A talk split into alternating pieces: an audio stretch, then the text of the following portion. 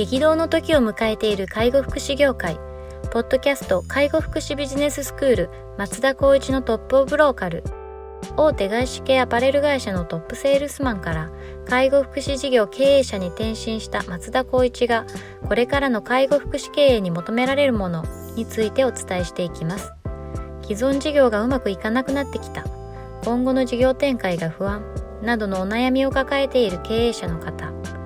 異業種から介護福祉業界への参入を考えている経営者の方これからどんどん事業を拡大していこうと考えている経営者の方など介護福祉ビジネスの入門から応用までさまざまなステージの方に楽しんでいただける番組です。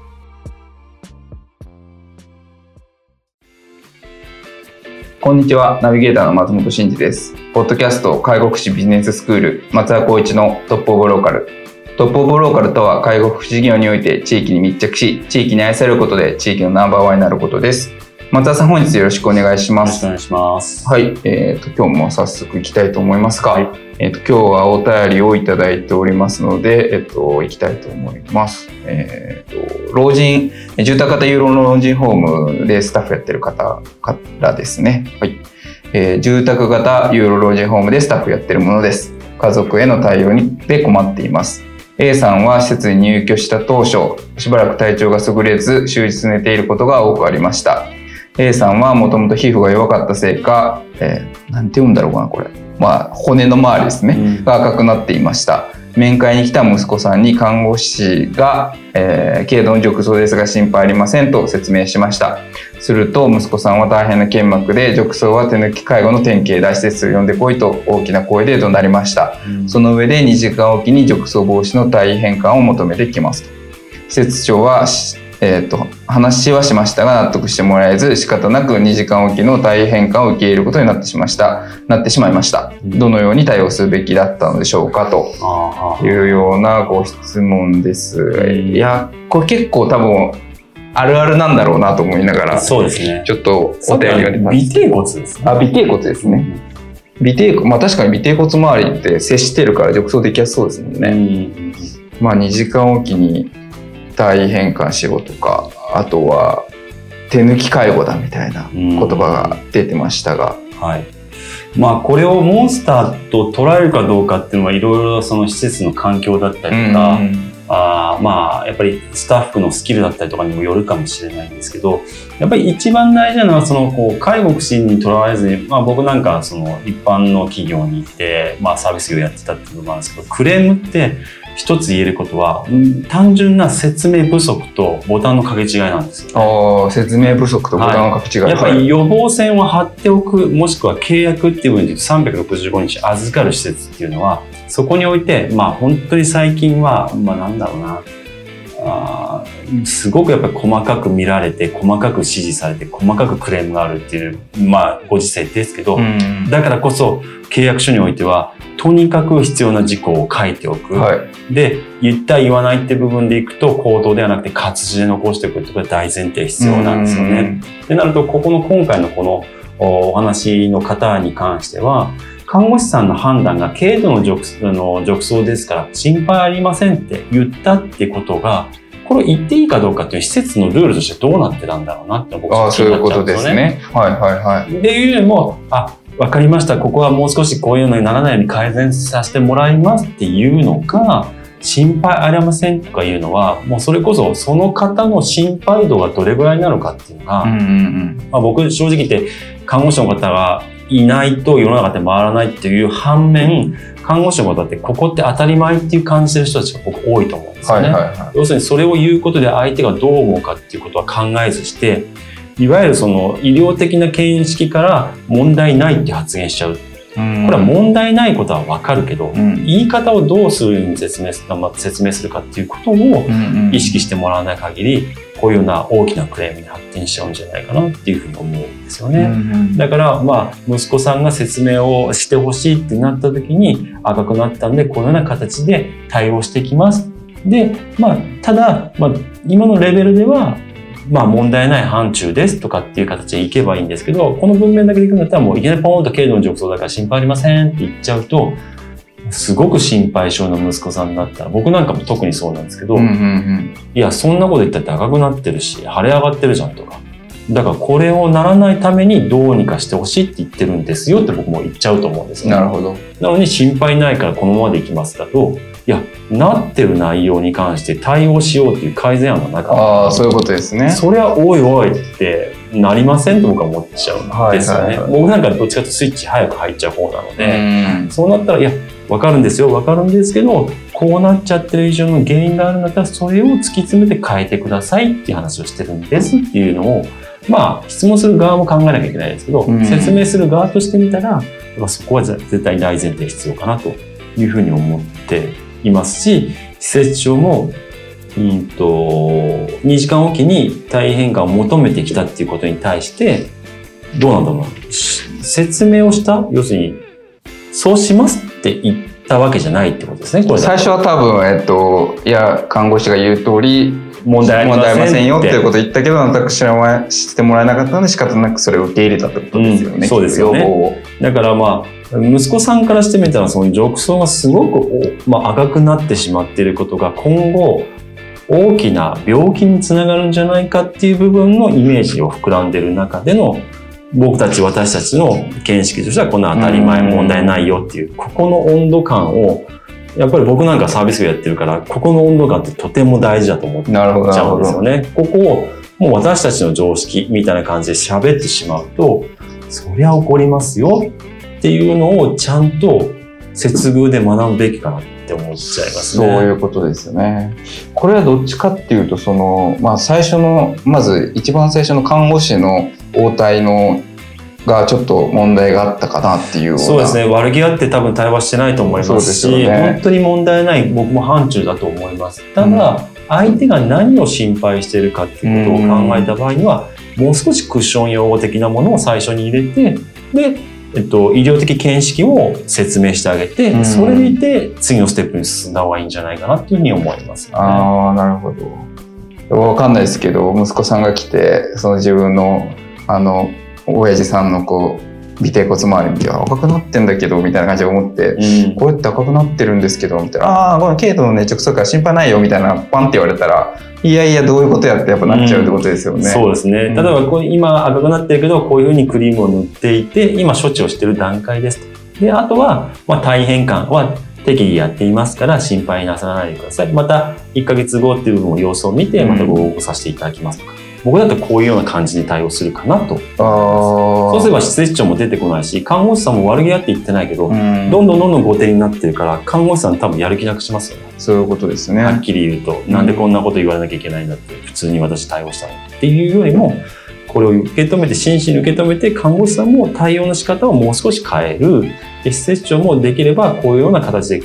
まあ、ならないためにどうしたらいいかってみんなで考えて、それを真摯に説明するいうことをすれば、なんか、もう全然問題ないなんかやらせる、2時間おきの仕事が増えちゃったよね、みたいな感じに多分なっちゃなってる気がまするので、ね。やっぱりそういうようなこうボタンの掛け違いで提案の仕方がちょっとやっぱりこう少し欠けてたことによって仕事を増やしちゃったっていう結果的にマイナスな部分になったっていうのは、まあちょっと否めないのかなと思いますよね。なるほどですね。この心配ありませんっていうところがなんで心配がいらないのかとか、えっと、今とはいっても褥瘡的な多分軽度の褥瘡ができている状態をどう対応していくかっていうところがないから問題ということですよね。うんそうです、そうです。だからこう過剰になんかこう2時間おきの大変化を求められたりとかっていうことになってしまったとそうですね。結果的に。いい意味でも悪い意味でも正直に説明する必要性は僕はないと思っていて、うんやっぱり相手が何を求めていて、こちらとしての正解は何かっていうところをちょっと吟味して、それで言葉を発していかないと、もう普通の人間のコミュニケーションと一緒ですよね。好き嫌いっていうのを端的に言うんじゃなくて、どうだから好き、どうだから嫌いって言わないと理解できないじゃないですか。それと一緒だと僕は思ってるんですけど、なるほどやっぱ。りそういった部分では、あと、看護師の見識、施設長としての見識っていうのは、まあ正直言って常識かもしれないけども、皆さんにとっては非常識かもしれないっていうことを、やっぱ予防性を張りながら対応しないと、こういったことはもう常に起こり得ちゃう話だと思いますね。うん、なるほどな。なんか最近ちょっとこう、あの、ツイッターで炎上してる案件があるの知ってますか？どんなやつですか？あの、廃棄前提おじさんっていう 廃棄前提おじさん。はい。あのなんかとある方が、うんうんあのこの GoTo キャンペーンをやってるじゃないですか、はいはいそれでちょっとこう温泉に行って、うん。で温泉のその旅館って結構あのあれなんですよね食夕食がこう食べれる時に、うん。かなりこうボリューム出してくれるんですよね、その非日常のこう体験っていうのと、あとはまあちょっとおもてなしの精神みたいなので。で行ったらすごいボリュームの料理出てきたと、うん。まあちょっと細かい言い回し覚えてないですけど、うん。こんなあの廃棄前提で作ってるんじゃないかみたいなニュアンスのことだと、あとなんかこの時代遅れでなんかこうマーケティング的にどうなんだみたいな顧客体験としては不満足でした失敗だってもういかないみたいな、うん。なんかそういうことをこうツイッターでつぶやいたらそれが大炎上しちゃって。なんかそのまあ今このコロナで大変な時期になんかこうやってやっと GoTo キャンペーンで人が動き出してきておもてなし精神で作ってくれた料理とかにうん。ケチつけててすごいどういうことみたいな話だったりとか、うん。あとなんかすごい上から目線な感じで書いてあったんですよそれが、うん。あのあたかも俺マーケのプロみたいな感じの実際マーケティングのプロの、まあなんかそういうウェブマーケとかなんかそういうなんかことやってる感じだと思まあ、コンサルティングみたいな感じなんですよね。まあ自分で多分なんかそういうのやってらっしゃって、うん。なんかそういうちょっと意識高い系みたいな、うん。でもなんかそういうちょっと上から見せで失敗だったとか、うん。なんかあたかも自分が正解持っててみたいな感じ。に、まあ本人はそんなつもりなかったと思うんですけど、はいまあツイッターでちょっと気軽につぶやいたらそれが大炎上しちゃって。でなんかあの廃棄前提おじさんって勝手に名付けられて めちゃくちゃなんか炎上しちゃってるんですよ。うんで本人の多分その後の対応も悪くうて、ん、なんかあので喧嘩売っちゃった感じですか？そうですね。うんですごい噛み合わないこのツイッターのなんかこう議論がバーッと広がってったみたいな感じで、なんかそういう案件があったんですけど、なんかそれも結局、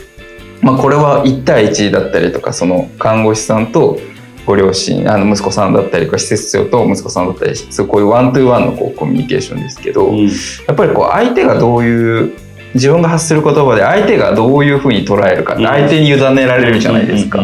なんかそこの感度が薄いとやっぱりこうさっき松田さんが言った掛け違いって生まれやすいんだろうなと思ってですね。だから相手がどういうこと気にしてんのかとか、どういうポイントが引っかかるのかみたいなところをやっぱちゃんとこうすごい気にしながら多分伝えないと、うん。なんか言葉尻捉えられて炎上しちゃったりとか、うん。っていうことってあるんだなと思ってそれ見ながら思ってたんですけど、うん。なんか結構あのさっきのその話聞いてそのなんかちょっと廃棄前提おじさんのことを思い出してですねいやでも本当にあの GoTo キャンペーンの話ですけど、はい。まあ、廃棄前提おじさんっていうのあるけど例えば僕も行って豪華な食事が出たとしてわあすごい。こんだけ作ってくれたんだすごくありがたいと思ってやっぱり残さず食べようという意識になるんですよね、はい。だから廃棄しようっていうような、まあ、残しちゃうじゃんって思うよりはなんかこうありがたいと思って食べる。うんかつまあ貧乏症なんでこんだけお金払ったからやっぱ食べないとなっていう感じになるし、僕も子供がいるんであれなんですけどやっぱり残すってことは僕はそ育ってきた環境の中でないのうで、ん。食べれる量を言いなさいと。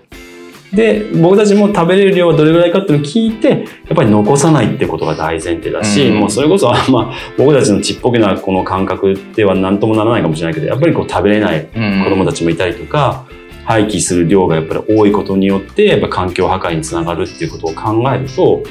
まあその部分ではまあ一理あるのかもしれないですけども感覚値としては主観を、まあ、たまたま、まあ、勝手なねこうやってコメントするのは自由だとは思うんですけど、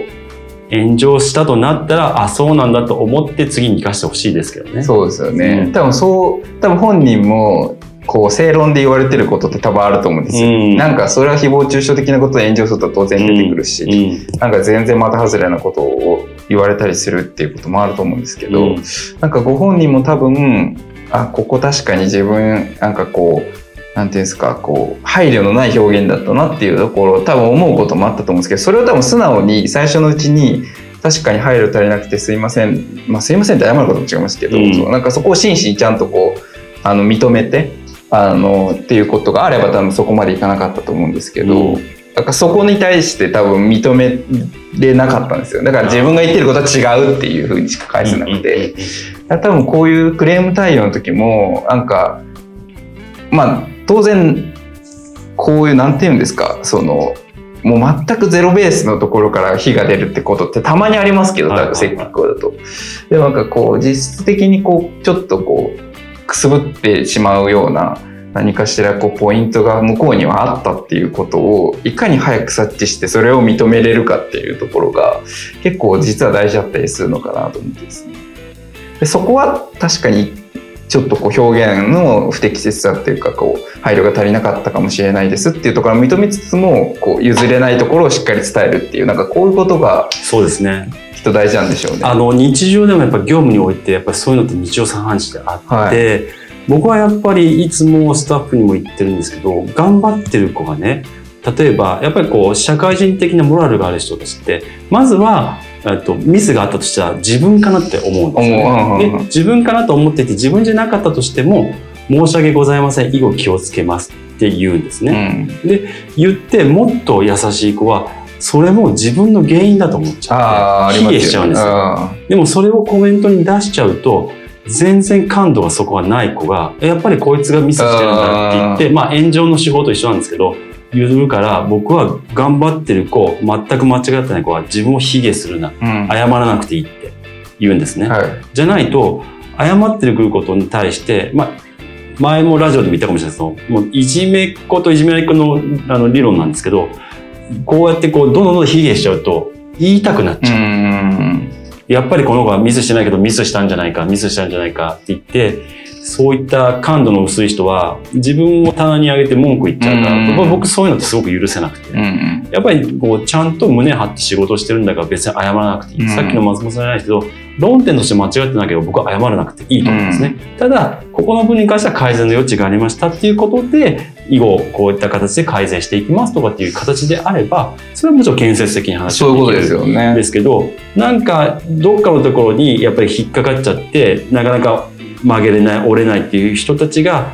まあ人間だからあると思うんですけど、うん。なっちゃうと、それはもうどんどんどんどんもう悪い方向にしかいかないし、だけど、まあ今回のテーマで言うと、業務においてっていうところでのお客さん対、まあ要するにこう事業者のスタッフなので、そこをちゃんと一番最初に考えて対応しないと、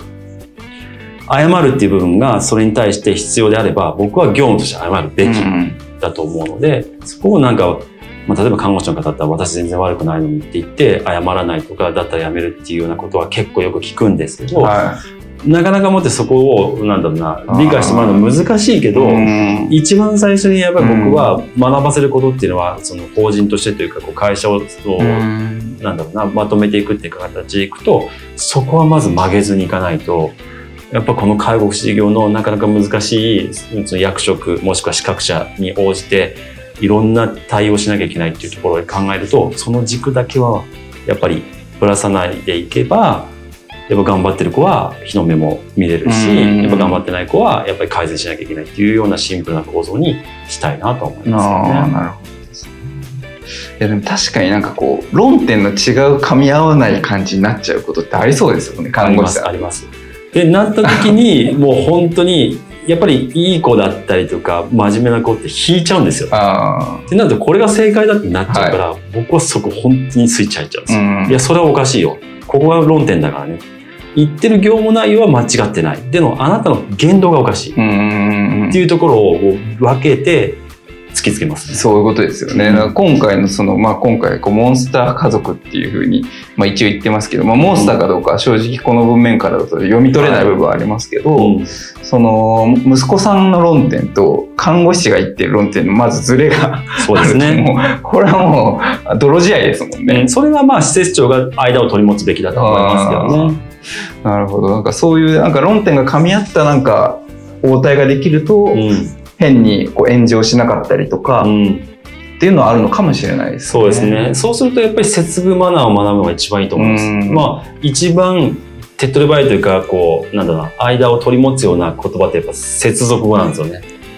例えば事前にまあそうかもしれない逃げ道を作るような言葉を入れた上で、最終的には結果を出すっていうふうにしないともうパシンパシンと結果を出しちゃっちゃうともうそれがずーっと尾を引いていい方向に行かないっていう可能性が出るので。うん結論はやっぱりいろんな部分の裏付けを取った上で、こういうふうに提案させてもらっていいですかこういうふうに対応させてもらっていいですかって言わないと、やっぱ相手もいきなり言われちゃったら、ちょっとやっぱりスイッチ入っちゃいますよああ、ね。なるほどですね。まあ確かにこうスイッチ入ってしまうと、もう過剰な要求になっていっちゃいます、なります、なります、本当に。やだからって言って、過剰な要求があったからって、間違ってなければ、僕は毅然と対応した方がいいと思うんですよね。いや、これ結構深いテーマでしたね。なるほど。また、ちょっとこういう、こういうクレーム来たんですけど、どうでしょうみたいなところがああれば、全然もう、はい。ぜひ、あの、ご連絡いただければ、はい。結構僕スイッチ入っちゃう テーマですね。わかりました。はい。では本日は以上させていただきます。ありがとうございました。ありがとうございました。ポッドキャスト介護福祉ビジネススクール松田光一のトップオブローカル番組では介護福祉サービスに関するご質問を当番組の専用ウェブサイトより募集しております番組 URL よりサイトへアクセスし質問のバナーから所定のフォームへ入力の上送信をお願いします URL は http コロンスラッシュスラッシュ tol.sense かっこセンスハイフン world かっこワールド .com かっこコムになります。皆様のご質問をお待ちしております。